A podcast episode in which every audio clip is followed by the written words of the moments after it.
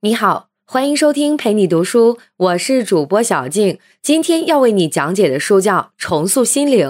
每个人都拥有让自己成功快乐的能力。近几年，NLP 进入中国，并帮助很多人获得了心灵上的释放。如果你没有听说过 NLP，那么今天我们就通过这本书给您介绍这门学科。简而言之，NLP 是一门作用于心理的学问，目的在于推动一个人快速的提升个人素质，进而享受更大的成功和快乐。我们都知道，大脑的运作是物理现象，是有它固定的运作模式的。这本书讲的就是通过研究和运用一个人头脑中的思维运作模式，让自身的潜能得到最大程度的激发。您希望在不顺利的时候依然有信心，在最困难的时候依然有办法吗？那么就请您来跟我了解这本书，它会传递给大家一些有趣的奥秘，让我们的人生更美好。在展开之前，让我们先了解一下什么是 NLP。N 直译为神经，指的是我们的身心。要知道，头脑负责思想。身体负责执行，头脑和身体连接在一起，帮助我们控制感觉器官和功能系统去维持与世界的联系。第二个字母 L 直译为语法，指的是头脑与身体之间联系时所使用的语言模式和语法规则。第三个字母是 P，直译为程序，指的是我们的意念、感觉和行为。只不过是习惯性的模式，可以通过提升我们的思维软件来得到改善。也就是说，通过改变我们的思维和行为模式，打破惯性，让我们在生活中取得更满意的效果。综上所述，NLP 是研究我们的大脑如何工作的学问。凭着知道大脑如何工作，我们可以配合并提升它，从而使人生更成功。所以，我们可以一言以蔽之。NLP 就是身心语法程序学。这本书的作者是李中莹先生。李中莹先生是最早把 NLP 理念介绍到国内的人，因此他被誉为华人世界的国际级 NLP 大师。他不仅传授 NLP 理念，自己也发展出很多独到并且实用的思想和行为技巧，可以有效的帮助一个人培养出良好的心理素质。说到李先生进入 NLP 领域，也是机缘巧合的一件事。一九九二年，李先生第一次接触 NLP，参加课程的过程中，他发现自己做了很多平时不会做的思考。那段时间，李先生的家庭有些问题，他本人处在很多的负面情绪当中。但是自从参加了 NLP 的课程之后，他发现自己内心舒服多了，很多现实中的问题也迎刃而解了。于是，李先生决心投入到 NLP 领域当中来，希望可以帮助到更多像他一样内心彷徨无助的人。《重塑心灵》这本书自出版以来已经十三年了，期间不断的修订，先后加印二十多次，也被公认为 NLP T 界最崇拜推崇的书。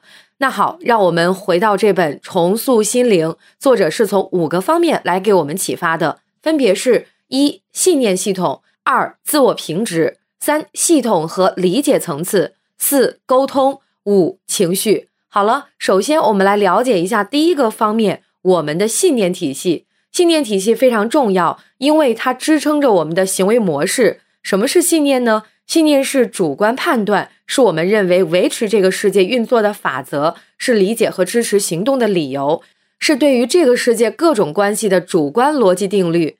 当你在想事情应该是怎么样，或者事情就是这样的时候，它就是在构建你的信念体系。对很多人来说，信念有的时候等于真理，他们认为事情就是这个样子的，必须是这个样子的。很多人的信念是绝对的，不容置疑的。其实这也是很多人产生迷惘和困扰的来源。要知道，信念是你本人认为事事应该是怎样的，并不是说这个世界的确就是你认为的那样。能够把主观信念和客观事实，也就是应然和实然区分开来，并且认清楚他们是两回事，这才是你达到一定智慧水平的认证。没有任何理念在所有的情况下都是绝对有效的。绝大部分的信念能够帮助我们成长和处理生活中出现的情况，但是也有少部分的信念在我们接受他们的时候，并没有好好的消化吸收，或者欠缺全方位的理解。于是，这种信念会成为我们人生当中的绊脚石，所以我们称其为障碍性信念。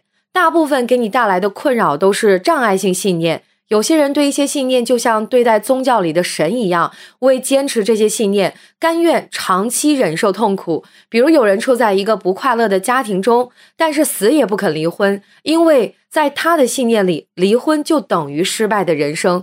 这就是障碍信念带给我们的困扰。如果你有那么大的能力来忍受痛苦，为什么不运用这种力量去做更多更好的事情呢？想象一下，如果你在北京想去广州，但是你现在却坚信应该往北走，请问一路坚持走下去，但是走不到广州，那么你的坚持是否值得？障碍信念会给我们带来不良经验，必须明白，只有不断检视自己的信念，明白其中哪些属于障碍信念之后，才能拥有更好的人生。是的，有的时候你需要改变自己的信念。要记住，信念应该是一个人所拥有的工具，它的作用跟其他的人生工具一样，让你有一个成功快乐的人生。它不应该被放置在比你自己人生还要高的位置上。好，接下来我们来说一说第二个方面：自我价值。什么是自我价值？自我价值是一个人立足社会的身份设定，是人生态度的本钱。没有自我价值，建立快乐人生就是一句空话。自我价值又可以细化成三个基本心理素质，它们分别是自信、自爱和自尊。这三项是基础，有了足够的自信、自爱和自尊，我们才能发展出其他的心理素质。我们来说说身份。身份是一个人心理活动的最核心部分，回答了我是谁和我的人生是怎样的问题。这个人做什么或者不做什么，有什么样的计划，内心在隐藏什么，逃避什么，全部都是为了满足这个人的身份需要的。而身份和自我价值的关系就是，身份管的是我是谁和我的人生是怎样的，而自我价值呢，它的作用就是为了配合身份，需要提供推动力。你是不是见到有一些人为了一点小事而大发雷霆，好像天塌下来一样？这就是自我价值不足的体现。一般来说，自我价值不足的人很容易为了很少的价值而放弃对自己的爱护和对别人的尊重。当一个人有了充足的自我价值时，并不意味着他什么烦恼都没有了，而是说明他有足够的力量来处理人生中的问题。这个力量不仅仅是指经济或者社会地位方面的力量，更多的是指内心的力量。要知道，自信、自爱、自尊的人，其人生必然是积极进取的，是知足常乐的，是充满正能量的。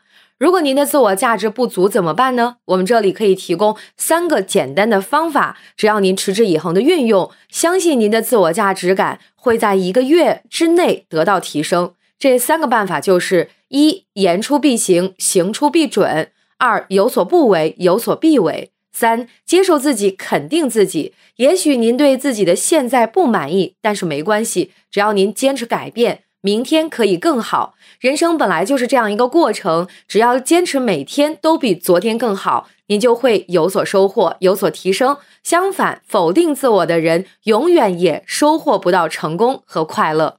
好了，接下来我们来介绍一下第三个方面：系统理解层次。一直生活在南美洲亚马逊河流域热带雨林中的蝴蝶，偶尔扇动几下翅膀，两周后可能在美国的德克萨斯州引起一场龙卷风。这就是著名的理论假设——拓扑学连锁反应理论，也就是所谓的蝴蝶效应。这并不是什么危言耸听，说明一个什么道理呢？这说明宇宙间万事万物都是相关联的，那么我们人也是一样，生于宇宙之间，我们谁都不可能脱离其他人事物的影响，也不可能完全不影响其他人和事。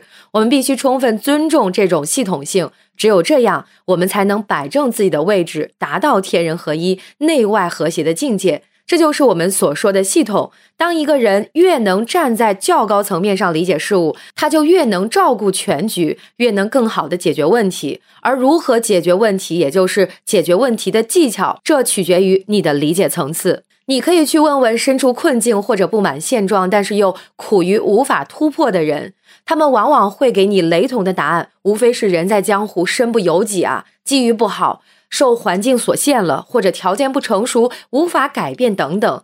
但是他们或者已经安定了一段时间了，不敢放弃某些习惯，或者是时间不适合，觉得自己没有合适的机会。总之，他们安于现状，除了抱怨，不肯做出任何改变。这些人都已经被困在环境的框框里了。这在理解层次里面属于比较低的层次。你被困在最低的层次里，那么你的人生当然辛苦，你当然会感到很大的无力感，因为你觉得只有世界改变了，你周围的人改变了，你才会有好日子过。你不会觉得你首先要去改变大环境和其他人，这当然是没办法做到的。于是你怎么办？你只能充满无奈和愤慨。但是环境虽然不可改变，你确实可以跳出环境。这首先需要改变自己，这种改变必须从你的身份开始。最容易的做法是给自己定下一个期限，例如三年，问问自己三年后想成为一个怎样的人，有怎样的人生，然后沿着理解层次一级一级的策划。要记住，没有什么环境框框是不可以突破的。